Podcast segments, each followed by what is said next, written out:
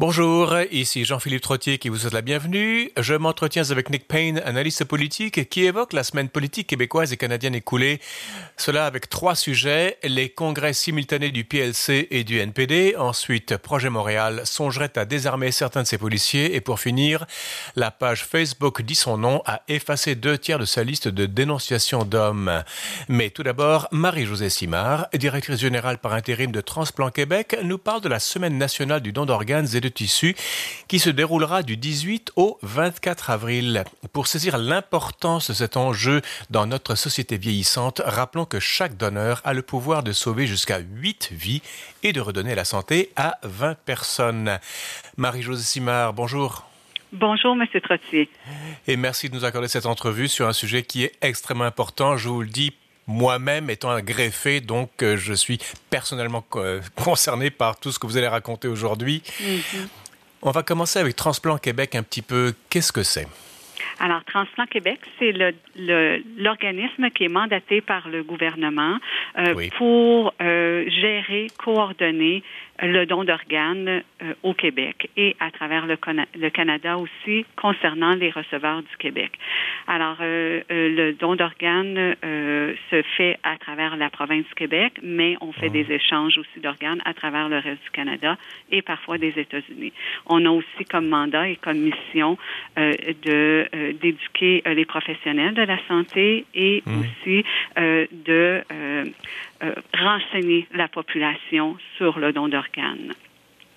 Est-ce qu'il y a également, euh, il y a des listes de, de, de, de receveurs, j'imagine, qui sont en attente. J'imagine que Transplant Québec veille à l'équité dans l'attribution des, des organes?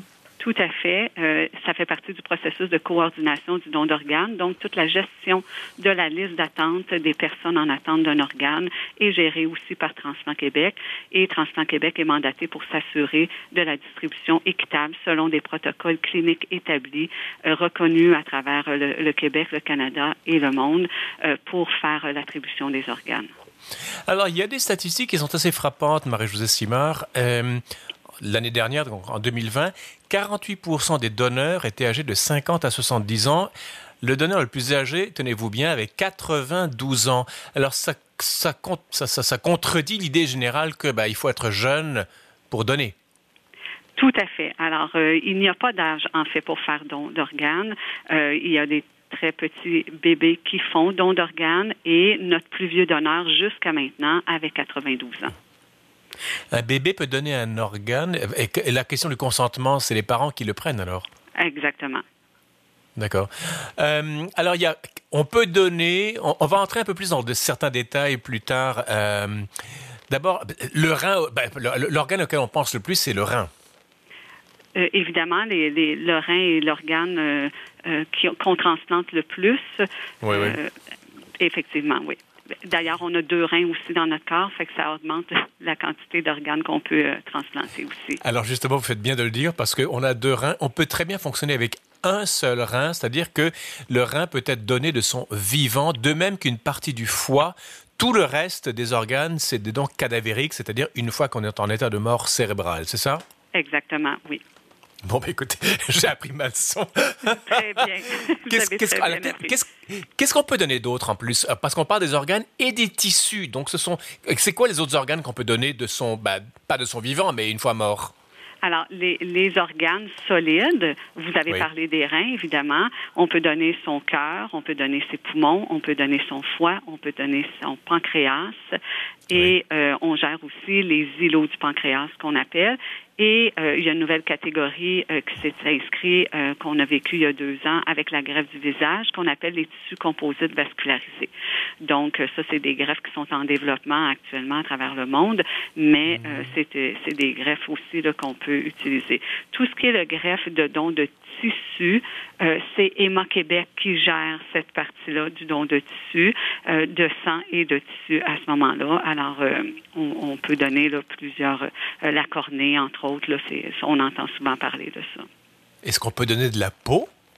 Oui, il y a des greffes de peau qui peuvent être effectuées, mais euh, pour avoir plus de détails là-dessus, je vous inviterai à vous référer à Emma Québec. Alors, il y a, alors, j'avais fait allusion à une chose. Euh, il y a don de vivant donc pour le rein Mhm. et une partie du foie. Oui. Euh, le reste, c'est donc cadavérique, donc euh, c'est une fois en état de mort cérébrale. On peut, alors, quelqu'un en état de mort cérébrale peut sauver 8 vies et euh, améliorer la, la- la santé et la qualité de vie de 20 personnes. Ça fait énorme pour une seule personne. Quelle est la, comment dirais-je, les gens qui nous écoutent, il y en a qui voudront peut-être signifier qu'ils veulent donner bah, donner leur corps à la, science une fois décédés. Quelles sont les procédures à suivre? Ça se fait pas en disant, en signant un petit un testament holographe. C'est plus complexe. Alors, effectivement, il y a tout un processus associé à- au don d'organes. Oui. D'abord, la première chose, il faut le don hologramme, comme vous venez de le mentionner, euh, fait, c'est une des premières étapes. En fait, il faut Ah. signifier ses volontés. Euh, L'idéal, c'est de signifier ses volontés. Bien qu'on puisse être un donneur d'organes sans avoir signifié ses volontés, mais c'est beaucoup plus facile comme processus, autant pour euh, les, les gens du réseau de la santé, les cliniciens, que pour la prise décisionnelle de la famille. Donc, au Québec, il y a trois façons de pouvoir exprimer ses volontés. La façon la plus simple, souvent que les gens connaissent bien, c'est de signer à l'endos de sa carte d'assurance maladie. Et ça suffit? Ça suffit. D'accord Ça suffit pour exprimer ses volontés. Maintenant, je vais vous expliquer qu'il y a des étapes subséquentes après.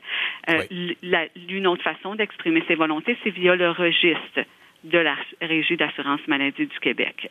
Alors, quand vous allez renouveler, par exemple, votre permis de conduire ou que vous renouvelez votre carte d'assurance maladie, on va vous demander si vous voulez euh, faire don de vos organes et à ce moment-là, vous inscrire au registre. Il y a moyen de le faire en ligne aussi. C'est un petit peu plus complexe, mais il y a moyen de le faire en ligne. Et une autre façon de pouvoir euh, exprimer ses volontés, c'est via le registre des notaires. Donc, quand vous allez faire euh, des procédures chez le notaire, vous pouvez exprimer aussi, ils se doivent de vous le demander, si euh, vous voulez faire don de vos organes à votre décès. Et à ce moment-là, c'est colligé dans un registre. Registre, le registre de la RAMQ qu'on appelle et le registre des notaires. On, euh, Transplant Québec a une permission pour avoir accès accès à ces registres-là et aller voir euh, si la personne a exprimé ses volontés via ces registres-là. Marie-Josée Simard, si je décide, je veux donner mon rein ou mes reins de façon cadavérique et mon cœur, mais pas le pancréas, ou je préfère donner ma cornée, mes, cor- mes deux cornées, mais pas les reins. Est-ce que je peux choisir ce que je donnerai ou c'est tout ou rien? Généralement, euh, il y a, quand vient le temps de donner le consentement, puis là, c'est important aussi. euh, Oui. La deuxième étape, c'est d'exprimer ses volontés. Euh, La première étape, c'est d'exprimer ses volontés, pardon, mais la deuxième étape, c'est d'en parler à ses proches et de dire exactement qu'est-ce qu'on veut pour que quand les proches, parce que c'est eux qui auront à dire aux professionnels de la santé au moment où ça arrivera que Oui. vous étiez en accord avec le don d'organes et que vous vouliez donner telle ou telle partie de votre corps. Je dois avouer que c'est très rare que les gens mettent des restrictions euh, par rapport à certains organes qu'ils ne veulent pas euh, donner, mais ça peut arriver. Ça peut arriver. Ça peut arriver. Euh, vous devanciez ma question, Marie-Josée Simard. Je rappelle que vous êtes directrice générale par intérim de Transplant Québec. C'est Transplant Québec, tout petit, tout collé, euh, .ca pour les gens qui sont intéressés. On, parle de la semaine, donc la semaine nationale du don d'organes et de tissus, qui se déroule du 18 au 24 avril. Et le thème, c'est justement, c'est dites-le. Si vous consacrer une semaine à ce thème particulier, dites-le. Dites-le à vos proches, dites à vos, vos intentions à vos proches. C'est-à-dire que les gens pensent que c'est une décision purement intime dans le fort intérieur et qu'on qu'on dévoilera ça au décès. Est-ce que les gens ne parlent pas assez entre eux de ces questions-là ou pas? Tout à fait. Alors, Ah. de plus en plus, les gens, puis vous voyez vous-même, vous me disiez, c'est quoi Transplant Québec? Qu'est-ce qu'on fait? Alors, il y a une méconnaissance à l'égard euh, du rôle de notre organisme dans la population, mais au-delà de ça, du fonctionnement du don d'organes. Euh, co- comment, tout, tout, tout le processus relié à ça, dont l'expression du consentement. Alors, il faut comprendre que quand arrive une situation de don d'organes, c'est toujours dans des situations de décès tragiques, inattendus. Euh, c'est pas c'est pas des maladies qui se sont échelonnées sur plusieurs années et auxquelles on connaît la fatalité de cette maladie-là. Alors la famille doit prendre euh, doit vivre rapidement le décès de leurs proches on les informe qu'il n'y a plus rien à faire pour leurs proches suite à plusieurs événements qui peuvent se produire, qui sont par exemple un AVC, un infarctus, un accident d'auto, une noyade, plein d'exemples comme ça qui peuvent arriver. C'est des événements qui arrivent subitement, qui sont mhm. inattendus. Mhm. La famille vit un choc à ce moment-là. Oui. Et après lui avoir annoncé euh, que euh, malheureusement, il n'y avait plus rien à faire pour leurs proches, Là, les gens de l'équipe médicale vont, dans un deuxième temps, leur demander s'ils connaissaient les volontés face aux dons d'organes de leurs proches mhm. et s'ils seraient d'accord pour aller de l'avant dans le processus. La famille qui vit déjà beaucoup d'événements et qui se questionne à savoir est-ce qu'on a tout fait pour mon proche? Est-ce que je dois. Puis le corps est là, hein? les gens ont l'impression que la personne respire encore parce qu'il est ah, respirateur. Le corps, le cœur continue de battre. Alors, de faire sens avec la mort neurologique, c'est très difficile pour une famille. Donc, après de prendre une décision pour le don d'organes, si les volontés n'ont pas été connues, c'est une nouvelle étape pour eux qu'ils doivent franchir. Alors, quand les, les volontés sont connues, qu'ils ont eu l'occasion d'en parler entre eux, c'est beaucoup plus facile pour la famille à ce moment-là. Euh, Marie-Josée Simard, je vous interromps une seconde. Allez-y. Tout ce, ce, processus a l'air compliqué comme tout, mais combien d'heures est-ce qu'on a entre le constat d'une mort, euh, vous dites neurologique, et le, la, comment dire, la viabilité des organes à donner ou des tissus?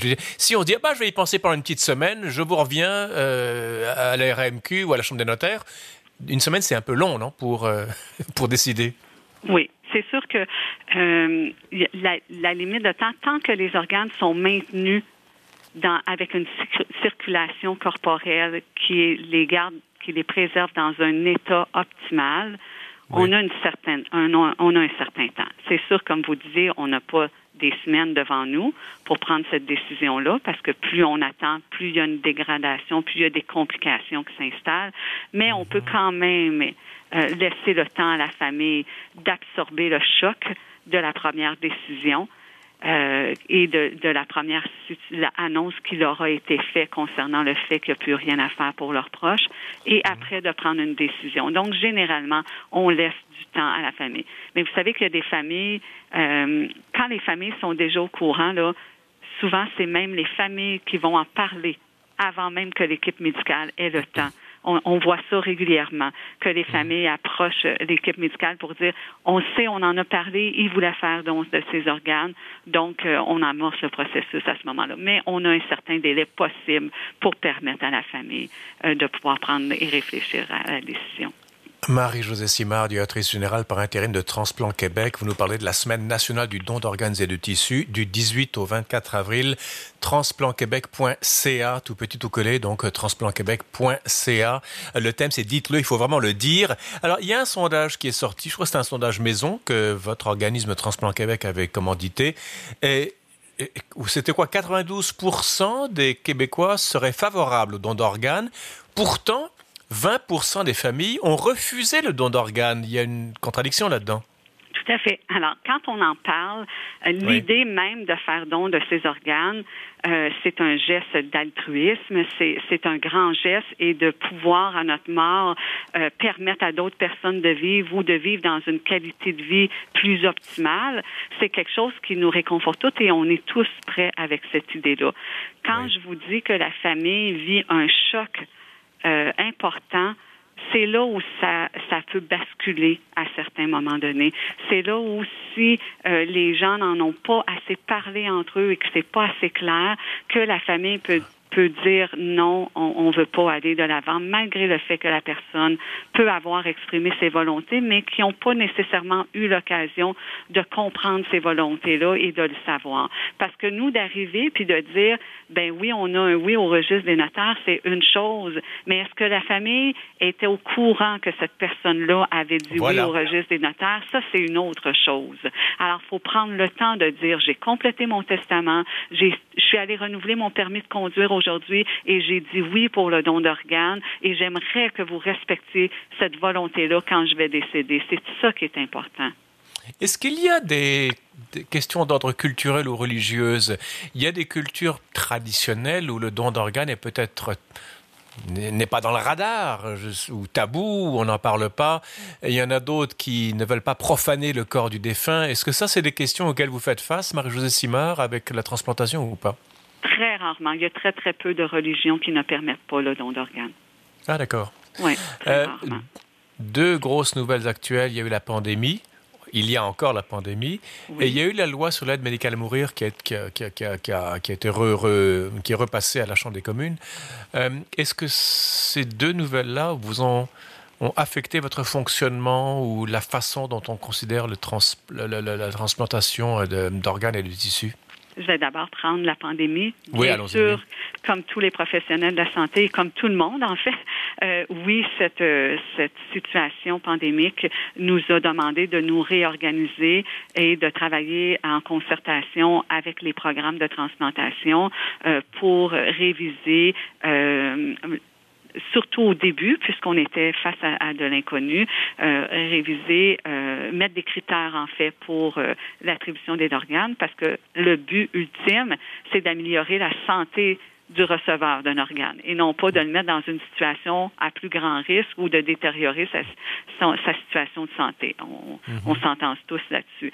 Donc, il fallait, dans les contextes, s'assurer que euh, les organes qu'on prélevait étaient faits, euh, étaient sécuritaires pour la transplantation. Donc, il y avait des critères de resserrement qui sont beaucoup, beaucoup élargis depuis, puisqu'on est plus en contrôle. On connaît plus euh, certains, euh, certaines choses. Il y, a, eu des études qui sont faites qui se poursuivent à travers le monde dans le cadre euh, du, de la transplantation d'organes et qui nous mhm. permettent à ce moment-là de prendre des décisions différentes.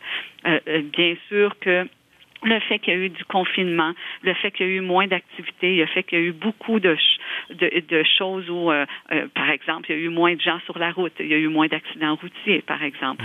Euh, donc, il y a eu plein de petits événements comme ça qui ont fait en sorte que notre activité globale a été à la baisse, particulièrement dans la première vague, mais dès le début de l'été et tout l'automne, notre activité en don d'organes et en transplantation a repris un niveau euh, pratiquement normal.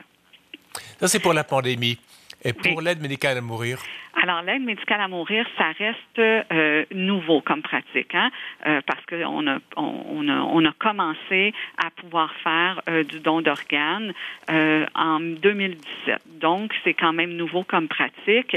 Mhm. Bien sûr que pour nous, dans le processus, les modifications à la loi n'apportent pas vraiment de gros changements à notre processus. C'est juste que les gens qui sont admissibles maintenant à l'aide médicale à mourir, ben, les critères sont un peu plus élargi.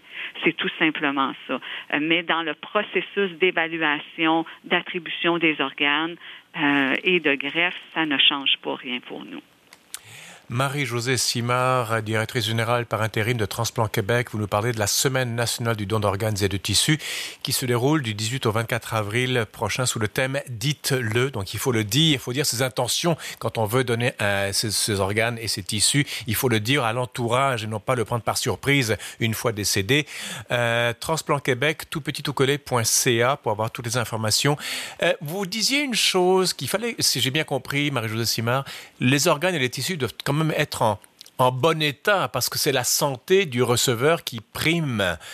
Est-ce à dire que si moi je dis oui au don d'organes sur ma, carte, euh, ma carte soleil ou à la chambre des notaires ou sur, le registre de la RAMQ, est-ce que ça veut dire qu'automatiquement mes organes et mes tissus vont être prélevés ou est-ce qu'il y a un pourcentage beaucoup plus faible de gens qui veulent donner mais qui ne peuvent, qui pourront finalement donner? Pouvoir être donneur d'organes, c'est très, très rare et c'est un très petit volume. Alors, ah. d'abord, il faut décéder, il faut qu'il y ait un constat de décès à l'hôpital. Je vous donne un exemple. Euh, il y a un accident de la route, la personne décède sur le coup, automatiquement, on ne peut pas être donneur d'organes. Il faut qu'il y ait une circulation à l'intérieur du corps qui permet de maintenir la qualité des organes. Ça, c'est très important. Donc, un donneur d'organes doit décéder à l'hôpital.